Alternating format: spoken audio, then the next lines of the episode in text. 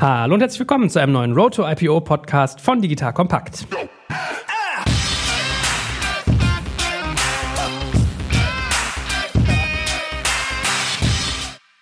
Mein Name ist Jörg Kaczmarek und heute reden wir darüber, wie man Bräute hübsch macht. Genauer gesagt, die Braut, denn wir reden ja immer über Börsenthemen und da ist das ein geflügeltes Wort, wenn man im Rahmen seiner Equity Story wirklich den Fokus darauf legt, sein eigenes Unternehmen attraktiv darzustellen. Das heißt, wir werden ganz viel darüber reden, wie sich eigentlich dieser Prozess genau gestaltet, welchen zeitlichen Ablauf man hat, was ich eigentlich tun muss, damit die Braut attraktiv ist und natürlich auch, welche Akteure dabei eine Rolle spielen und wie das Ganze dann konkret in der Praxis abläuft. Also, ihr nehmt heute alle richtig, richtig viel mit und weil wir immer Fans sind von irgendwie mehreren mehreren Meinungen, mehreren Eindrücken und auch verschiedenen Seiten haben wir heute zwei ganz spannende Gäste da. Nämlich einmal den Klaus Kirchhoff, der erzählt gleich mehr zu sich und Andreas Zanner, den hatten wir sogar schon mal im Format. Der stellt sich auch gleich trotzdem nochmal vor, ne, für diejenigen, die es verpasst haben. In diesem Sinne, äh, Klaus und Andreas, schön, dass ihr da seid. Herzlich willkommen. Fangen wir mal mit Klaus an. Stell dich doch mal ganz kurz vor. Ja, mache ich gern. Mein Name ist Klaus Kirchhoff. Ich bin Gründer und CEO von Kirchhoff Consult. Und was wir machen ist, wir bereiten Unternehmen auf dem Börsengang vor. Wir begleiten die an die Börse. Und wenn sie an der Börse sind, dann begleiten wir sie weiterhin mit Reporting, mit Investor Relations und ähnlichem. Ich habe 72 Börsengänge in meinem Leben begleitet. Darunter waren die ersten Internet-Companies in Deutschland, die ersten Biotech-Companies, aber auch eine ganze Reihe von größeren Deals. Und ja, freue mich auf unseren Talk.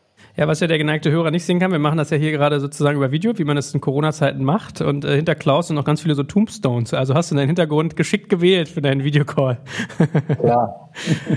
also da sieht man sozusagen deinen Track Record auch mal live und in Farbe. Äh, magst du uns noch ein, zwei Sachen über euch so ein bisschen erzählen? Also wie bist du dazu gekommen? Wie muss ich mir deine Arbeit so vorstellen? Also einfach mal so ein bisschen, ein bisschen Background, weil ich glaube, viele Leute haben damit gar keine Berührung mit dem, was du tust. Ja, kann ich gern machen. Also ich bin eigentlich von Haus aus Rechtsanwalt, bin auch immer noch Rechtsanwalt, habe in der Industrie begonnen, war Vorstandsassistent in einem mittelständischen Konzern und dann kam mein Chef irgendwann auf mich zu und sagte, Sie sind jetzt auch für Kommunikation und Reporting zuständig. Das habe ich dann ein Jahr gemacht und dann hat mich sozusagen eine Agentur rausgelockt. Da bin ich dann eingestiegen mit 50 Prozent. Wir haben in drei Jahren ziemlich groß gemacht. Dann bin ich wieder ausgestiegen, habe meine eigene Firma gegründet, 1990. Und seitdem mache ich das. Und was wir machen, wir sind hier 55 Leute. Da sind Berater dabei, die haben so einen CFA-Hintergrund. Die könnten auch in einer Investmentbank arbeiten. Wir haben Projektmanager, wir haben Designer, wir haben Filmteam, wir haben Online-Team. Alles, was ein Unternehmen braucht, um mit Investoren zu kommunizieren, mit der Presse zu kommunizieren. Das machen wir und da betreuen wir so im Jahr im Schnitt so 50 bis 60 Unternehmen.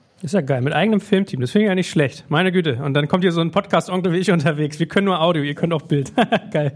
Mein Filmteam hat Urlaub, deshalb sitze ich hier so ein bisschen hilflos.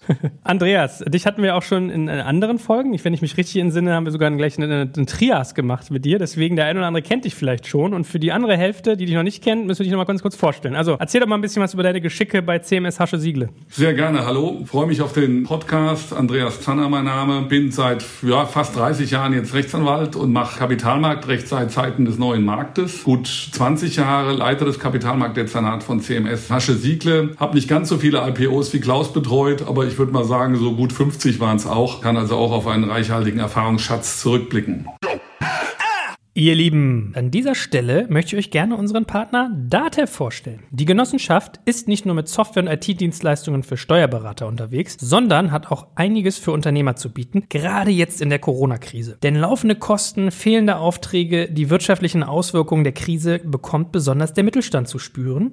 Wie also übersteht man als Unternehmen die Krise auch langfristig? Das ist die große Frage. Und die DATEV informiert und unterstützt gemeinsam mit den Steuerberatern ganz nach dem Motto Corona gemeinsam bewältigen. Ob es um Informationen zu den Fördermaßnahmen aus dem neuen Konjunkturpaket geht, um gute Strategien, um eine Insolvenz zu vermeiden oder darum, wie man sein Unternehmen am besten liquide hält, jede Menge aktuelle Infos gibt's im Unternehmermagazin Trialog. Ich habe dir dazu eine Weiterleitung eingerichtet. Du findest das Ganze unter digitalkompakt.de slash Trialog. Wie immer natürlich auch verlinkt in den Show Notes und auf unserer Sponsorenseite unter digitalkompakt.de slash Sponsoren. Gut, dann wollen wir doch gleich mal straight reinstarten. Also unsere Hörer sind ja immer Fan davon, wenn wir gleich zur Sache kommen. Die Braut hübsch machen. Klaus, wenn du das sozusagen tagtäglich machst, was heißt das eigentlich? Also was bedeutet es genau, wenn man sagt, ich mache die Braut hübsch? Was wir machen, ist, wir versuchen, die Unternehmen so vorzubereiten auf das IPO, dass das IPO ein Erfolg wird und dass sie danach auch reif für die Börse sind. Denn nichts so schlimmer, als an die Börse zu gehen und dann die Investoren zu enttäuschen, weil man eigentlich noch gar nicht reif dafür ist. Ist es dann auch so ein bisschen Spagat? Du sagst ja eigentlich ganz richtig gerade schon, ich will Investoren nicht enttäuschen. Also man weckt ja Erwartungshaltung. Ne? Also was ich mich genau. immer frage, das ist ja auch so ein Gründerthema bei Startups auch ganz, ganz viel. Ab wann ist es Overselling oder bei Startups ja sogar auch manchmal die Wahrheit kreativ verdrehen, ja? Und wann ist mhm. es noch genau in dem Rahmen, den man braucht, um einfach sozusagen um Aufmerksamkeit zu trommeln? Es gibt ja bestimmte Kriterien der Börsenreife. Die prüfen wir als erstes. Wir schauen uns an, wie das Unternehmen aufgestellt ist, die Struktur des Unternehmens, die Governance-Strukturen. Da kann der Andreas nachher noch was dazu sagen. Und das Wichtigste, die Equity Story und die Zahlen, die dahinter sich abzeichnen, die auch geplant sind, die Strategie etc.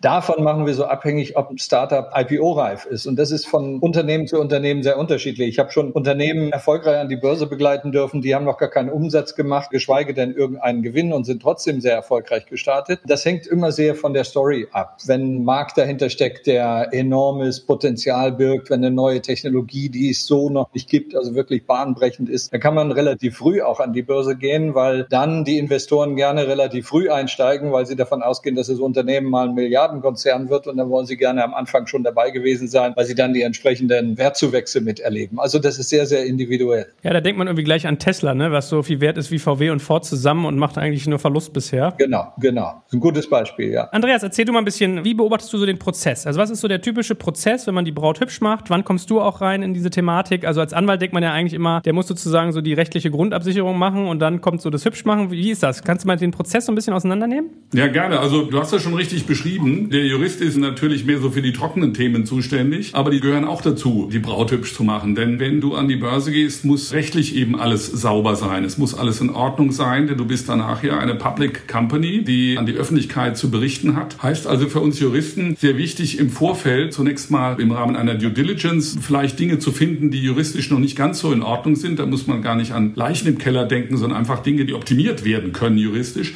weil ich das eben vor dem IPO noch relativ einfach kann. Da bin ich ja noch in privater Hand, muss auch noch nichts berichten an die Öffentlichkeit. Das ist für mich ein wichtiger Baustein. Dann natürlich die richtige Rechtsform zur richtigen Zeit zu wählen. Das ist ein anderes Thema, was uns Juristen natürlich traditionell begleitet. Klaus hat schon angesprochen, auch mitzuhelfen, zu beraten bei der Governance, sprich die Company braucht ja möglicherweise zum ersten Mal dann einen Aufsichtsrat, hatte vielleicht vorher noch keinen und muss eben schauen, dass man dort auch die richtigen Personen findet, also nicht irgendwie drei Familienmitglieder da reinsetzt, sondern möglichst unabhängige und kompetente Personen findet, die dann auch am Tag X, also beim Börsengang im Aufsichtsrat zur Verfügung stehen und mit Know-how auch zum Wohle des Unternehmens beitragen. Gut, also wir haben gelernt, es gibt sozusagen so ein paar Hauptbaustellen, sprich auch sowas, glaube ich, wie IT, Datenschutzgeschichten, Patente klären, Geschäftsmodellabsicherung und so weiter und so fort. Also diese ganzen, oder was du auch meinst mit der Governance gerade. Ich sag mal, die juristischen Hausaufgaben. Was sagt so deine Erfahrung? Wie viel Arbeit wartet da auf Unternehmen, wenn sie sich damit auseinandersetzen? Also liegt da oft was im Argen oder haben die meisten es schon glatt gezogen, bevor du auch kommst? Wie ist da sozusagen der typische deutsche Durchschnitt? Es ist unterschiedlich, aber in vielen Fällen muss man vorher noch was glatt ziehen. Insbesondere auch bei sehr jungen Unternehmen, die ja meist über keine eigene Rechtsabteilung verfügen und bisher vielleicht auch sich juristisch einfach aus Kostengründen auch noch nicht so spezialisiert und kompetent haben beraten lassen. Es ist schon sehr häufig so, dass man in die Vorbereitungszeit, du hast ja auch so ein bisschen nach dem zeitlichen Ablauf gefragt, dass man da noch einplanen muss, dass eben vielleicht auch noch ein paar Dinge glatt zu ziehen sind. Also ich werbe immer dafür, dass man auch sehr frühzeitig als Anwalt schon ins Boot genommen wird, weil man kann auch manchmal vor Start des Prozesses, der vielleicht so ein halbes Jahr vorher stattfindet, aber ich denke immer so neun Monate vorher ist es auch nicht schlecht, wenn man schon mal mit dem Anwalt spricht, den man vielleicht dann auch später für den Börsengang mandatieren möchte, damit dieser Anwalt vielleicht schon mal bis zur Auswahl der Banken sich mit dem Unternehmen vertraut gemacht hat und ein paar Dinge vielleicht schon mal reparieren konnte oder man auch Schwachstellen vielleicht findet, die man dann auch offen mit den Banken kommunizieren muss. Es gibt ja manchmal auch Themen, wo es einfach nur darum geht, eine Lösung dann gemeinsam mit den anderen Beratern zu finden. Beispiel, ich hatte vor vielen Jahren mal einen, tatsächlich einen Patentstreit, wo eine Company angegriffen angegriffen wurde wegen angeblicher Patentverletzung. Und es war dann relativ klar, dass das noch einen Moment dauert. Und dann hilft es auch nicht, das irgendwie unter den Teppich zu halten, sondern man Kick-Off-Meeting trotzdem mit Banken, mit IPO-Beratern, Investor Relations-Berater etc. gehabt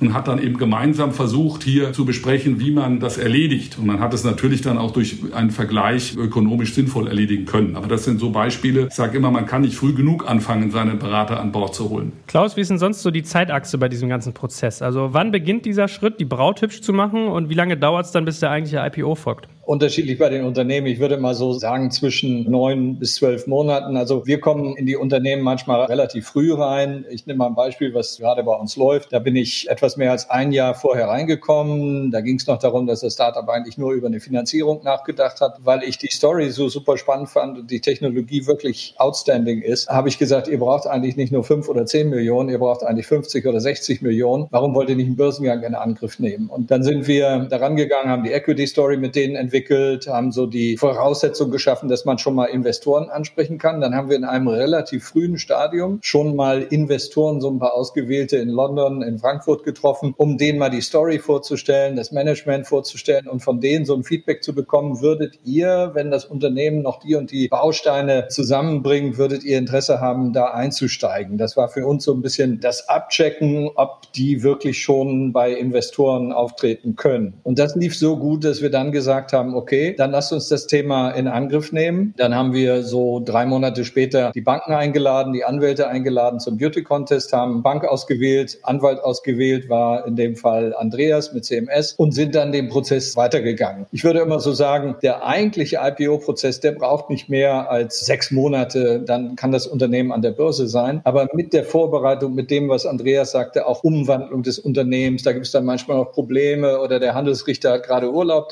das eintragen muss oder was auch immer. Das sind so Dinge, die kann man alle relativ früh in Angriff nehmen. Ich würde immer so empfehlen, wenn man überhaupt darüber nachdenkt, dass der Börsengang eine Option sein könnte, dass man dann so ein Jahr vorher spätestens sich mit Leuten zusammensetzt, die das beurteilen können und die einem dann durch den Prozess hindurch helfen kann. Was ich noch nicht so ganz verstanden habe, Klaus, ist, gibt es so eine Art Orchestrator? Also bist du der Orchestrator dieses ganzen Hübschmachungsprozesses? Macht man das aus der Firma raus? Wie greifen da sozusagen die unterschiedlichen Dienstleister auch ineinander? Das ist ganz schön von dir formuliert. Orchestrator gefällt mir sehr gut. Wir kommen rein, wir prüfen die Börsenreife und wenn wir das Gefühl haben, dass das Unternehmen reif ist, dann holen wir die Partner zusammen. Und warum macht dann so jemand wie wir Sinn? Ich kenne alle Banker, so ungefähr alle jedenfalls. Ich kenne die Anwälte und es ist dann schon wichtig, Leute an den Tisch zu holen, die das Unternehmen verstehen, die Erfahrung in dem Markt vielleicht auch mit der Technologie haben, die Zugang zu Investoren haben, die für so ein Unternehmen in Frage kommen. Das heißt, einfach jetzt auf irgendeine Bank zuzugehen, die kann noch so einen guten Namen haben, macht eigentlich keinen Sinn, wenn man nicht vorher klar darüber geworden ist, welche Bank ist eigentlich die geeignetste. Ich nehme mal ein Beispiel. Wenn du eine ganz spezielle Technologie hast, dann ist es gut, dass du einen Analysten in der Bank hast, der genau in diesem Bereich Erfahrung gesammelt hat, der vielleicht Wettbewerber schon covert oder ähnliches. Und insofern, das ist so unsere Aufgabe, diesen ganzen Prozess zu orchestrieren, auch mal zu vermitteln. Börsengang ist eine stressige Angelegenheit, da kommt es auch mal zu Spannungen, treten Zweifel auf ähnliches, wo wir dann auch so eine Art Moderator sind und Bank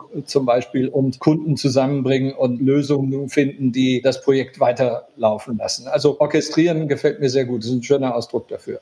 Und was sind dann so die typischen Hausaufgaben, die du hast? Also jetzt haben wir irgendwie Andreas, der begleitet wahrscheinlich so eine Firma auch immer noch länger. Also meine Erfahrung ist, dass Rechtsthemen dann doch immer noch mal was aufkommt, was man vielleicht am Anfang gar nicht sieht. Aber jetzt hast du einmal die rechtliche Seite. Was sind so die anderen Faktoren? Also du hast ja eingangs zum Beispiel erzählt, ihr habt irgendwie ein Kamerateam. Geht es wirklich darum, auch richtige Medienarbeit zu machen, wirklich Kommunikation, ja. dass ihr sagt Paper, Prospekte und so weiter? Oder wie muss ich mir das vorstellen? Also als Beispiel, alle 72 Unternehmen, die ich an die Börse begleitet habe in meinem Leben, haben uns anschließend den Auftrag gegeben, sie weiter zu betreuen mit Investor Relations und Reporting oder nur Reporting, je nachdem, wie die aufgestellt waren. Und das ist auch so ein bisschen meine Philosophie. Ich möchte die Unternehmen sozusagen wirklich von der Wiege übernehmen und möglichst nicht in die Bahre überführen irgendwann. Wir haben Kundenbeziehungen teilweise zwölf Jahre, 15 Jahre. Unternehmen, die wir mal an die Börse begleitet haben und für die wir heute immer noch was machen. Nicht mehr so umfänglich natürlich. Manchmal ist es dann zum Beispiel Beispiel nur noch das Reporting. Meine Agentur gehört weltweit zu den besten in Sachen Annual Report. Das sind manchmal so die Dinge, die dann bleiben, weil die eine eigene Investor Relations aufgebaut haben, ähnliches und dann nur noch kommen, wenn sie Projekte haben, zum Beispiel ein M&A-Projekt oder eine Kapitalerhöhung. Insofern ist bei uns auch immer das Ziel, das Unternehmen kennenzulernen, wenn wir das Gefühl haben, das ist ein spannender Börsenkandidat,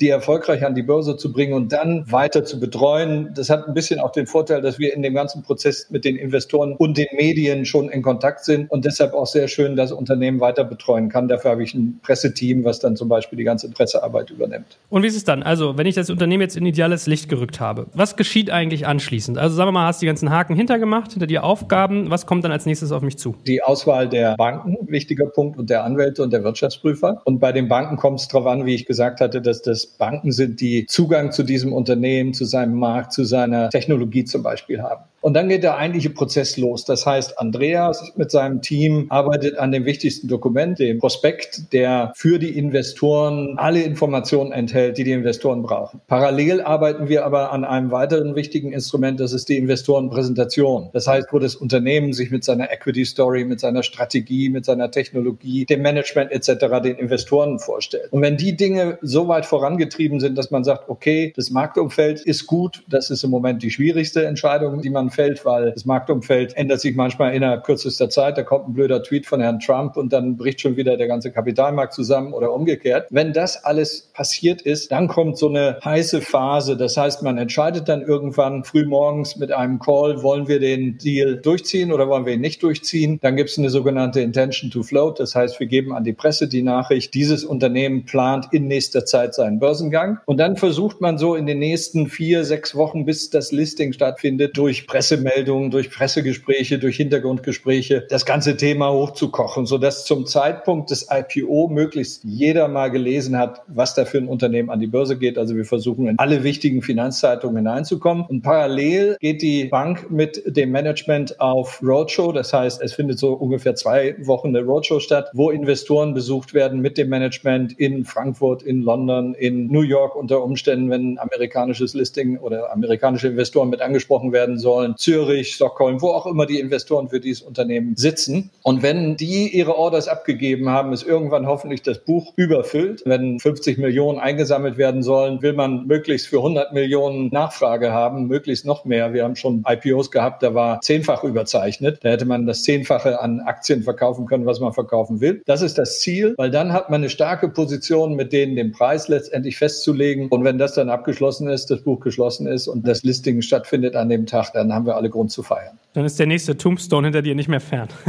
genau, genau.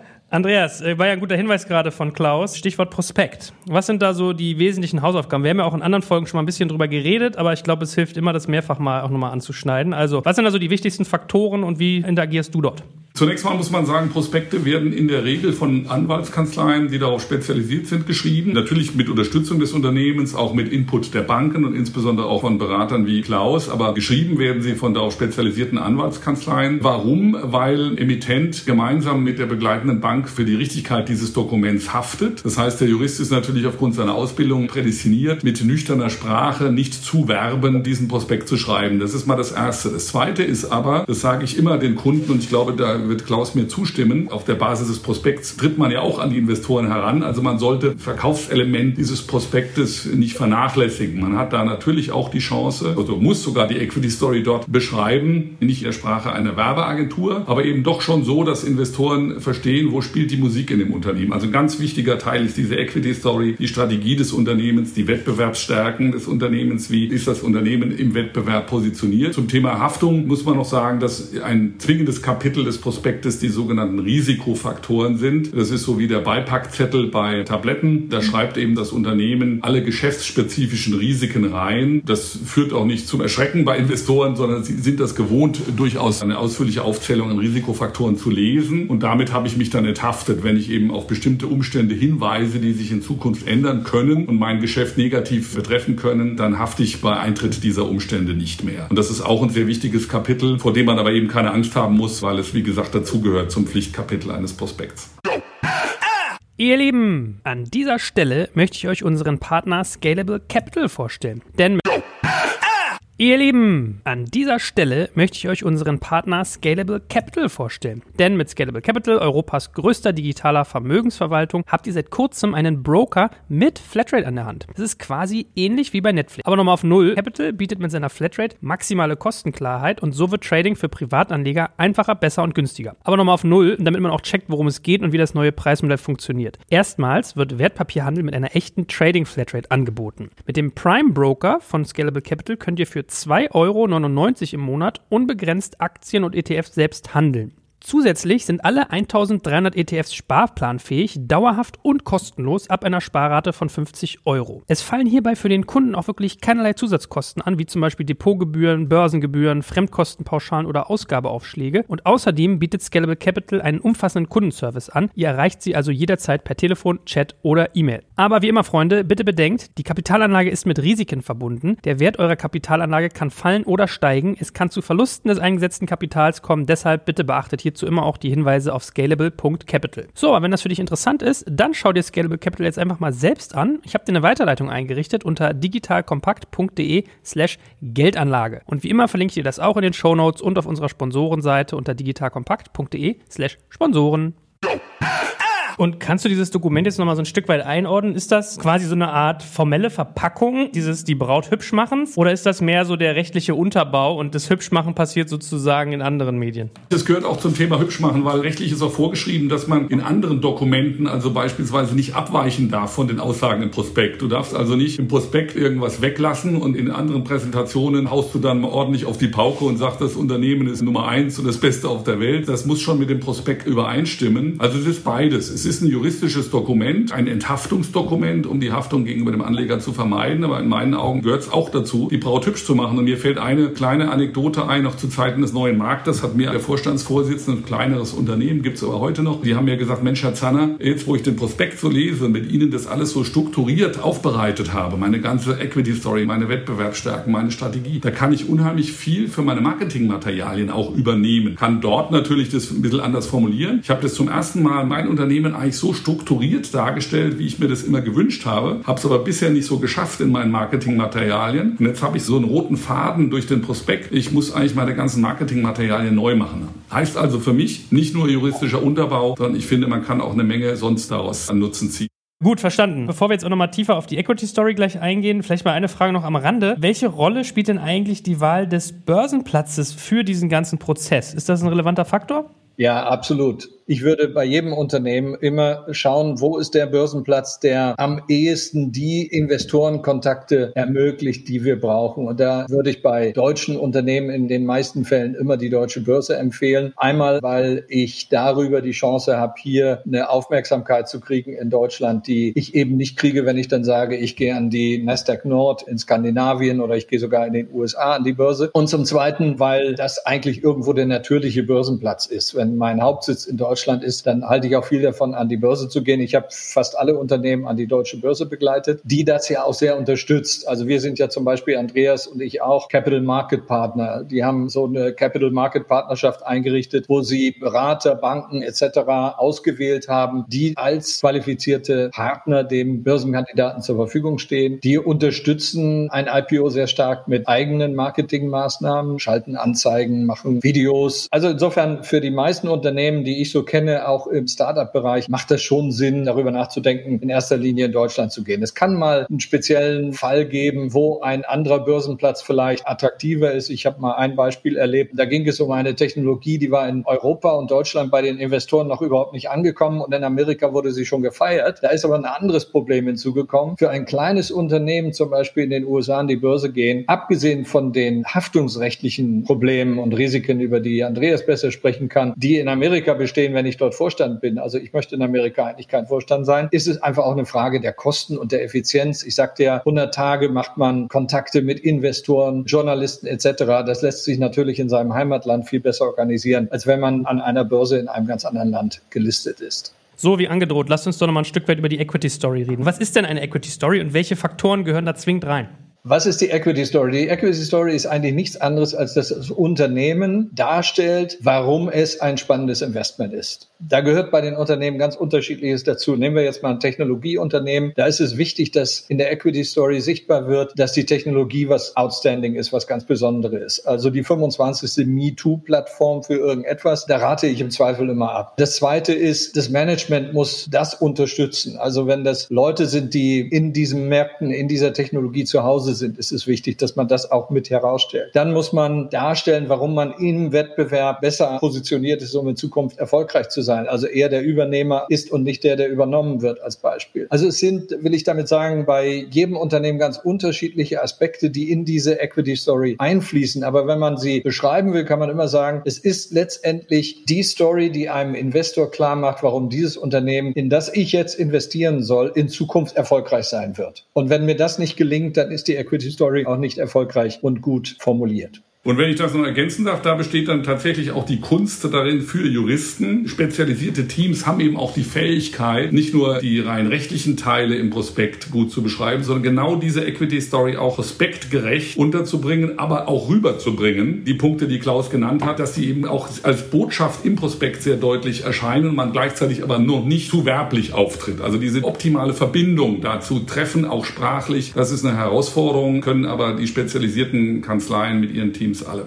Hast du so Tipps, Klaus, was so Classics sind? Also was für Equity Story Elemente verfangen besonders gut bei Investoren? Also ganz wichtiger Punkt ist das Management. Da investieren die Leute im Zweifel nicht in euer Unternehmen, sondern die investieren in euch, in das Management. Das Vertrauen, dass ihr mit dem Geld, was die euch zur Verfügung steht, was Erfolgreiches anstellt. Die Darstellung des Management, die Qualität des Managements in der Equity Story herauszustellen, ist ein ganz, ganz wichtiger Bestandteil. Für mich mit das Wichtigste. Dann ist der zweite Punkt, dass ich schaffe, meine Strategie überzeugend darzustellen. Also eben nicht nur zu sagen, ja, wenn wir jetzt die 50 Millionen aus dem Börsengang haben, dann können wir damit Gas geben. Use of Proceeds. Wir werden das Geld nehmen, um damit das zu machen. Wir werden das Geld, um in den nächsten Monaten das zu machen. Wir werden das Geld nehmen und damit werden wir das und das machen. Und daraus wird sich ergeben, dass wir das und das zukünftig erwirtschaften können. Das sind so für mich die Kernelemente. Management, Managementqualität und Erfahrung, die Technologie, wenn es eine gibt, oder das Geschäftsmodell, was ganz speziell ist. Ich hatte letztens zum Beispiel in so einem Workshop jemanden, der wollte einen Essenslieferdienst, den hat er aufgebaut, eventuell an die Börse bringen. Gegen eine Delivery Hero oder noch so ein paar andere, die es da gibt, anzustinken, ist schon verdammt schwer. Die haben die Taschen voll Geld, die können im Marketing machen, was sie wollen. Da muss jetzt was ganz, ganz Besonderes dahinter stecken. Und als Vegetarier, der sehr auf seine Ernährung achtet, wenn mir einen vegetarischen Lieferdienst mit höchster Qualität von Biomärkten etc. gespeist anbieten würde, dann würde ich mir vorstellen können, dass der eventuell sogar in diesem schwierigen Wettbewerbsumfeld mit seiner Story erfolgreich sein kann. Wenn er aber genau das gleiche wie die anderen liefert, nur ein bisschen anders, dann wird es schwierig. Dahinter muss immer stecken ein Markt, bei dem jeder das Gefühl hat, das wird sehr erfolgreich sein. Nehmen wir mal das Beispiel Tesla. Ich habe schon vor einigen Jahren, als die Automobilaktien alle durch die Decke gingen und alle Welt von Automobil begeistert war, war, gesagt, ich weiß gar nicht, wo diese Euphorie herkommt. Ich sehe die Zukunft der deutschen Automobilindustrie ausgesprochen kritisch, weil die stützen sich eigentlich nur darauf, mit ihren großen, teuren Autos in China Geld zu verdienen, weil nirgendwo wird S-Klasse, Porsche und so weiter so verkauft wie in China. Aber wenn die Chinesen irgendwann aufwachen und sagen, diese Abgase und Probleme in unseren Großstädten können wir nicht mehr ertragen, ab 2028 dürfen nur noch Elektroautos da rein, dann werden die S-Klassen, Porsches dieser Welt ihre Probleme kriegen. Das heißt also, ich muss mir immer sehr genau anschauen, anschauen, ist der Markt, den das Unternehmen bedient, eigentlich ein Zukunftsmarkt? Ist das ein Markt, der in der Zukunft nachgefragt wird und kann dieses Unternehmen sich in diesem Markt erfolgreich positionieren? Also das sind so die drei aus meiner Sicht Kernthemen. Managementqualität, Strategie muss plausibel sein und der Markt dahinter, der muss was versprechen. Und deshalb sind es eben dann häufig bei Startups so Themen wie Biotech, Artificial Intelligence, so diese Zukunftsthemen, auf die Investoren jetzt ziemlich stark schauen und wo Investoren sich für begeistern können. Und wie lange dauert es, so eine Equity Story zu entwickeln und vor allem, wer hilft einem dabei? Ist es deine Aufgabe oder wie läuft das ab? Das ist eigentlich unsere wichtigste Aufgabe mit, weil wenn wir die Börsenreife geprüft haben und die Equity Story entwickelt haben, sind wir so weit, dass wir sagen können, mit dieser Story und mit diesen Kriterien, die wir erfüllen, können wir jetzt auf Banken, können wir auf Investoren zugehen, wie ich das Beispiel nannte, dass wir mit dieser Equity Story, mit so einer Unternehmenspräsentation in einer frühen Phase auf Investoren zugegangen sind, um deren Feedback zu kriegen. Das hat dem Management Sicherheit gegeben, dass sie den Börsengang wagen können, weil ein Startup steht ja immer vor der Frage, ist das noch zu früh oder kann ich das eigentlich schon wagen? Und wir versuchen das Kostenrisiko, weil jeder Börsengang ist auch ein Risiko, er kann ja scheitern am Ende, das so niedrig wie möglich zu halten und deshalb auf dem Vorwege mit der Equity Story gegenüber Banken, gegenüber Investoren aufzutreten, um zu sehen, überzeugt die und wenn da das positive Feedback kommt, dann kann man dem Management raten, lasst uns den Börsengang wagen. Risiko bleibt immer, aber das kann man begrenzt halten und es gibt noch etwas, das spielt auch eine Rolle bei der Erstellung des Prospektes von Andreas. Ich habe mal einen Workshop gemacht, den habe ich genannt Fit für die Börse, Fit für den Markt. Jeder IPO-Prozess macht das Unternehmen wesentlich besser, weil man auch bei der Arbeit am Prospekt Schwierigkeiten aufdeckt, die Mängel aufdeckt, dort, wo man noch nicht überzeugt ist, noch nachlegen kann. Das heißt, durch den Börsengang ist das Unternehmen einfach auch am Ende des Prozesses, ob es nun an die Börse geht oder nicht, ein besseres Unternehmen und für die Zukunft in dem Markt besser aufgestellt. Gibt es so typische Fehler, sage ich mal, oder Flausen, die du deinen Kunden irgendwie austreiben musst, die die im Kopf haben, wenn es um die Equity Story geht? Also gibt es da so wiederkehrende Motive, wo du sagst, nee, geht gar nicht, denk mal lieber um? Also es gibt mehrere Themen, die immer wieder so leichte Konflikte verursachen. Das eine ist, dass die Leute vergangenen Erfolge für das Wichtigste halten. Und dann muss ich denen immer sagen, ja, das können wir in einem Chart mit berücksichtigen, dass ihr in der Vergangenheit tolle Sachen gemacht habt. Wichtiger ist die Zukunft. Der Investor investiert nämlich in eure Zukunft, nicht in eure glorreiche Vergangenheit. Das ist so ein Punkt. Punkt. Der zweite Punkt ist beim Thema Governance, das nicht so sein darf wie in meiner Aktiengesellschaft. Da war bis vor kurzem meine 95-jährige Mutter Vorsitzende und meine Frau und mein Sohn waren die Beisitzer im Aufsichtsrat. Damit dürfte ich nicht an die Börse gehen. Das ist manchmal so ein Punkt, dass man denen dann erklären muss, ihr müsst euch für verschiedene Themen Fachleute in den Aufsichtsrat holen, weil auch das gibt euch wieder Vertrauen bei den Investoren. Und ein ganz wichtiger Punkt, natürlich kommen die auch manchmal und sagen, ja, wir arbeiten jetzt schon so und so viel lange dieser Anwaltskanzlei oder mit diesem Steuer Steuerberater zusammen. Können wir den nicht auch für den Börsengang nehmen? Der ist auch billiger als die großen anderen, wo ich dann immer sage, man darf nicht unterschätzen, die Partner, die ich mir ins Boot habe, helfen mir wie ein Gütesiegel sozusagen auch Vertrauen bei den Investoren aufzubauen. Und wenn ich dann mit meinem liebgewonnenen Steuerberater aus Hintertupfingen komme, dann wird ein Investor in London oder New York im Zweifel sagen, also ob ich mich auf die Zahlen verlasse, die der da ermittelt, da weiß ich nicht. Wenn die dann aber lesen, da ist die Leute oder PwC oder wer auch immer BDO am Werke, dann ist das schon anders. Und das gilt natürlich noch mehr für den anwaltlichen Part, wenn der Prospekt geschrieben ist von einem befreundeten Anwalt, der noch nie viel mit IPOs zu tun hatte, dann braucht man den einem professionellen Investor gar nicht vorzulegen.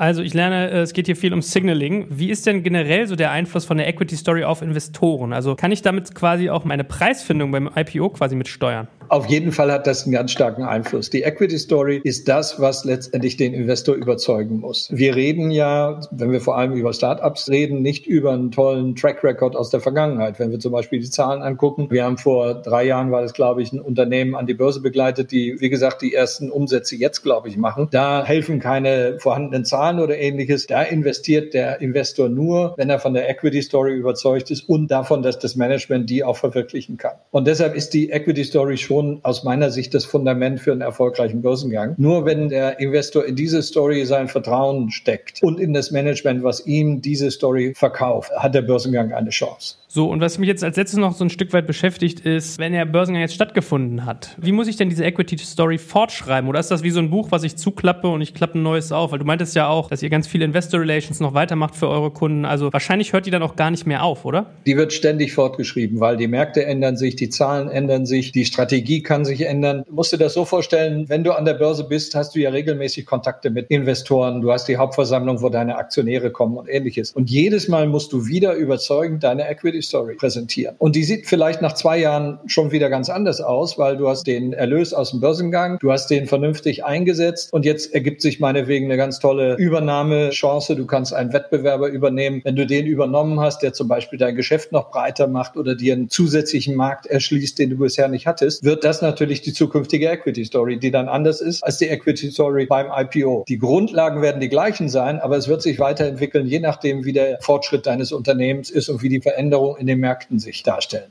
Gut, ihr beiden. Ich glaube, das war ein sehr praxisnaher Blick auf das ganze Thema. Und äh, als letzte Frage würde mich ja noch ein bisschen hier das Nähkästchen weiter interessieren. Gibt es so Erfolgsstories in dem Bereich, die euch besonders in Erinnerung geblieben sind? Es gibt viele Unternehmen, die aus dem neuen Markt sich noch sehr erfolgreich fortentwickelt haben, die also nicht untergegangen sind damals, mit denen wir heute noch gerne zusammenarbeiten. Natürlich gibt es auch jüngere IPOs, wo man einen tollen Fall hatte, tolles Miteinander hatte in dem Deal und deswegen auch gerne an den IPO zurückdenkt. Da waren viele gute dabei und viele, an die ich mich sehr gerne zurückerinnere und möchte da jetzt ungern Namen nennen. Also ich kann dir einen nennen, weil das Stichwort neuer Markt. Ich habe im neuen Markt sehr viel gemacht. Ich habe alleine 1999 so auf dem Höhepunkt 20 Unternehmen an die Börse begleitet. Da waren auch Milliardenvolumen dabei. Und dann brach der neue Markt zusammen und ich erinnere mich, ich saß bei Bloomberg TV in einer Debatte und neben mir saßen so geschniegelte Banker, die dann alle sagten, ja, der neue Markt und die waren alle nicht reif und bla bla bla. Und ich habe mir dann erlaubt zu sagen, dass zu dem Zeitpunkt, ich hatte das ermittelt, die Telekom allein mehr Investorengeld vernichtet hatte als alle Unternehmen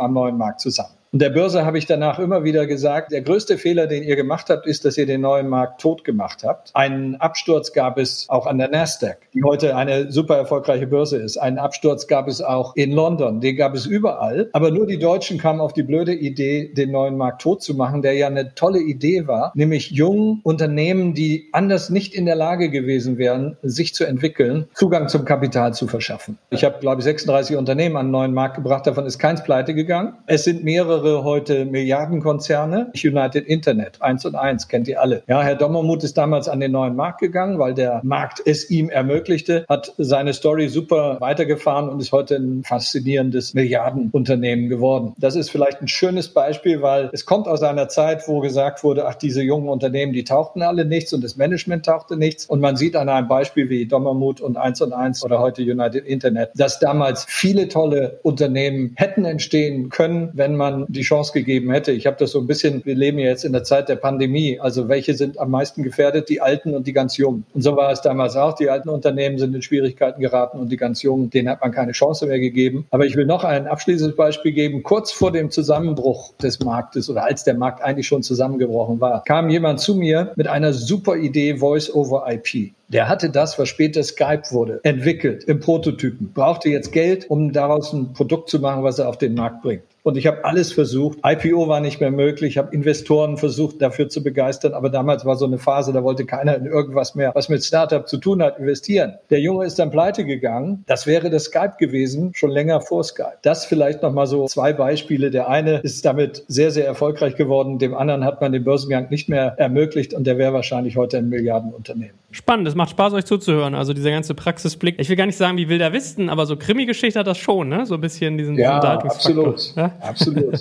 Gut, Klaus und Andreas, äh, ganz, ganz herzlichen Dank. Es hat viel Spaß gemacht und äh, würde mich freuen, wenn wir an anderer Stelle auch mal wieder zusammenkommen. Bestimmt da gibt es ja noch eine Möglichkeit. Vielleicht kriegen wir hübsche Bräutigame dann mal schauen. Ja, ihr genderisiert.